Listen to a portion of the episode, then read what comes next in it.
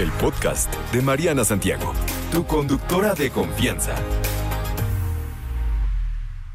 Cintia Cadena Yescas es consultora y comunicadora en semiología de la vida cotidiana. Nos viene a platicar sobre cómo le hace uno, pues, para cerrar ciclos, por qué es importante, cómo le hacemos, por qué nos cuesta tanto trabajo.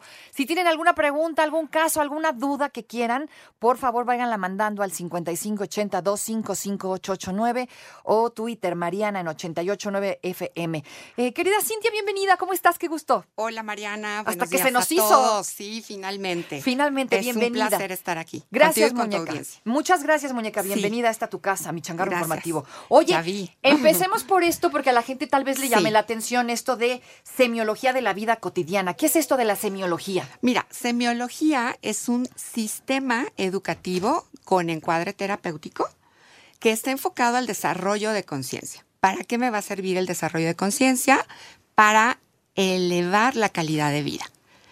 Y esto va enfocado a personas, a una pareja, a una empresa, Ok. a la sociedad en general. En general. Ajá, y es un modelo que desarrolló Alfonso Ruiz Soto aquí en México ya desde hace más de 30 años.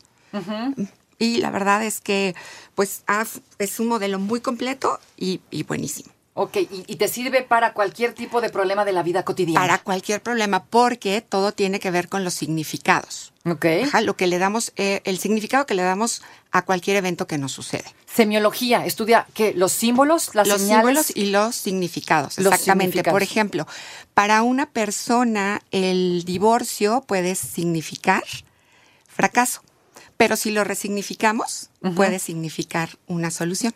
Y entonces ya estoy del otro lado.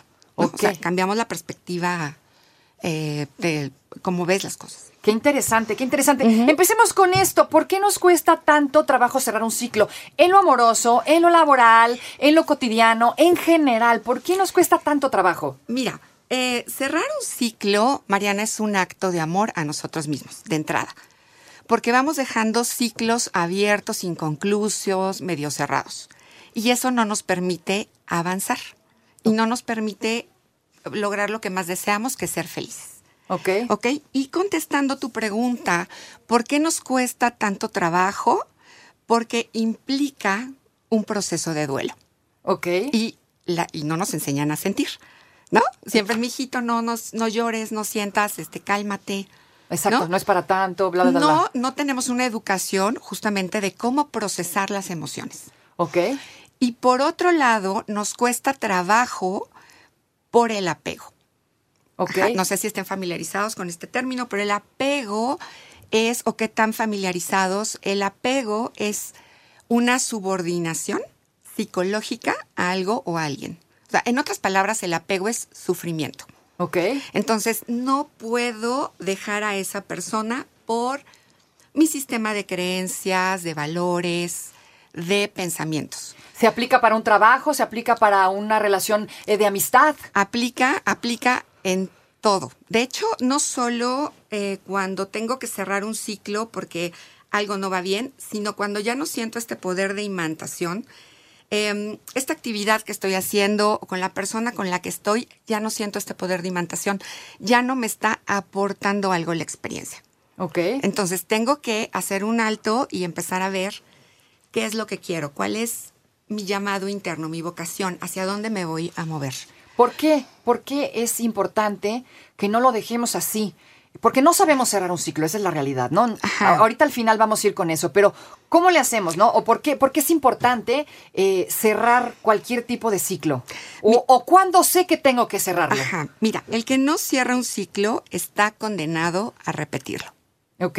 Entonces, por ejemplo, en una relación de pareja, puede que termine con alguien, pero al siguiente que voy a elegir es exactamente igualito al anterior o igualito al anterior.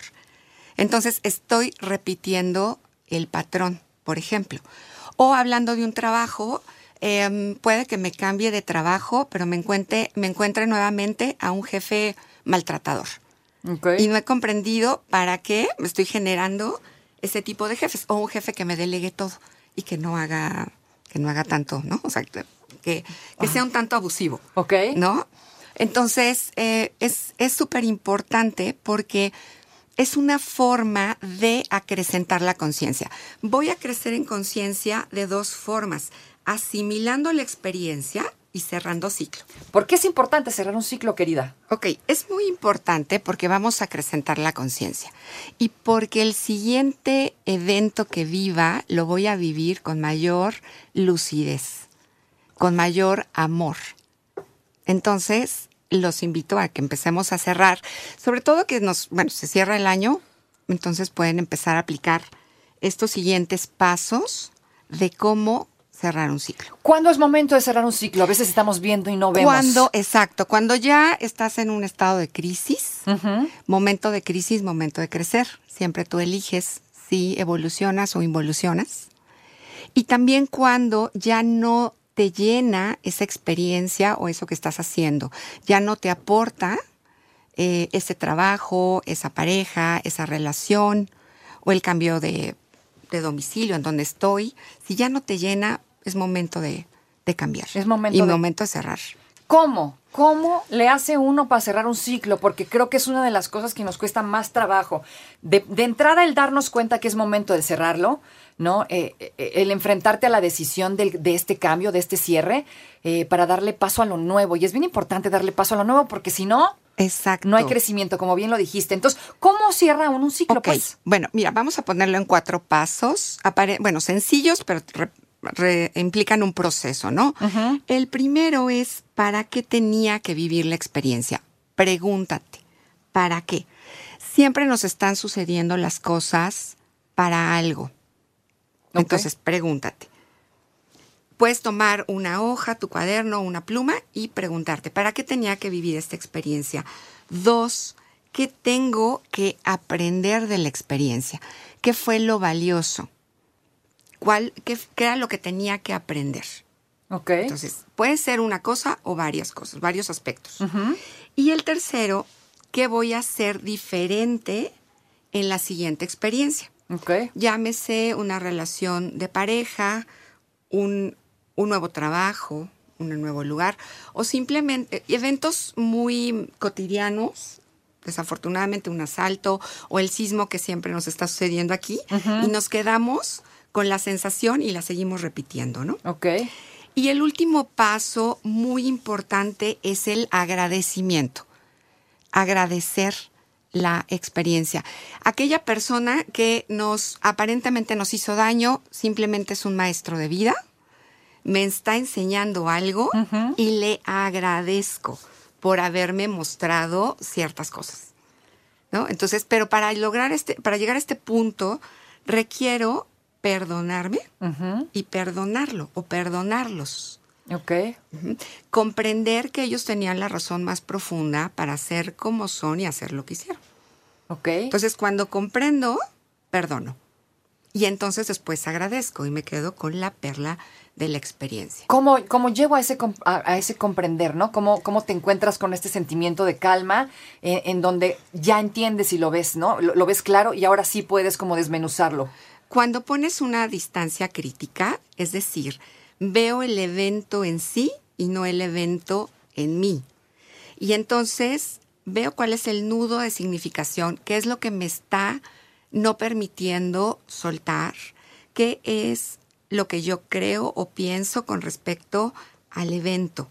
Entonces, lo tengo que ver con cierta compasión también de que son sus alcances y limitaciones Es lo que la persona puede dar o puede hacer. No puede dar más. Oye, y en este, en este cerrar ciclo, en esta pa- palabra que eh, está muy de moda y la escuchamos mucho, soltar, ¿no? O sea, soltar, cerrar ciclo, soltar para cerrar el ciclo. Eh, esto de soltar creo que se nos complica, creo que a todos tiene que ver con este apego del, del que Con nos... el apego. Ajá. ¿Cómo Con miedo. sabes? ¿Cómo sabes? ¿En qué momento sabes que ya soltaste, que eres capaz de cerrar ese ciclo? Es importante esto de eh, mantener comunicación, cercanía con este evento pasado. Ah, es importante eh, borrar, eh, quitar, eh, soltar por completo, ¿no? Y, y- y borrar todo tipo de contacto, comunicación, acercamiento. ¿Tiene algo que ver también para Mira, poderlo cerrar? Depende de la circunstancia, pero ¿cómo sé que ya cerré un ciclo? Porque la emoción es neutra. Pregúntate, ¿me quedó un buen sabor de boca o me queda un sabor amargo? Si tengo un sabor amargo, no lo he cerrado. ¿Ok? A veces podemos estar dentro del mismo ciclo y hay ciclos dentro de ciclos. Ejemplo, eh, la pareja termina y regresa. Bueno, termina una pareja y vuelven a regresar, ¿no? Entonces ella no ha perdonado y sigue pensando que sí le engañó, etc. Si regresa con ese pensamiento, no lo ha cerrado y sigue enojada. ¿Ok? Ok. Si es necesario, idealmente, no tener comunicación con aquellas personas, pero puede que al perdonar las puedas ver y sigas, y sigues tu camino. Y te los puedes encontrar eh, y saludas y listo, pero no tienes que ir a correr y abrazarlos, pero simplemente perdonas y continúas, comprendes lo que aprendiste de esa experiencia. Es importante eh, llevarlo a través de una terapia. Es un trabajo, esto de cerrar ciclos, que se puede hacer solo.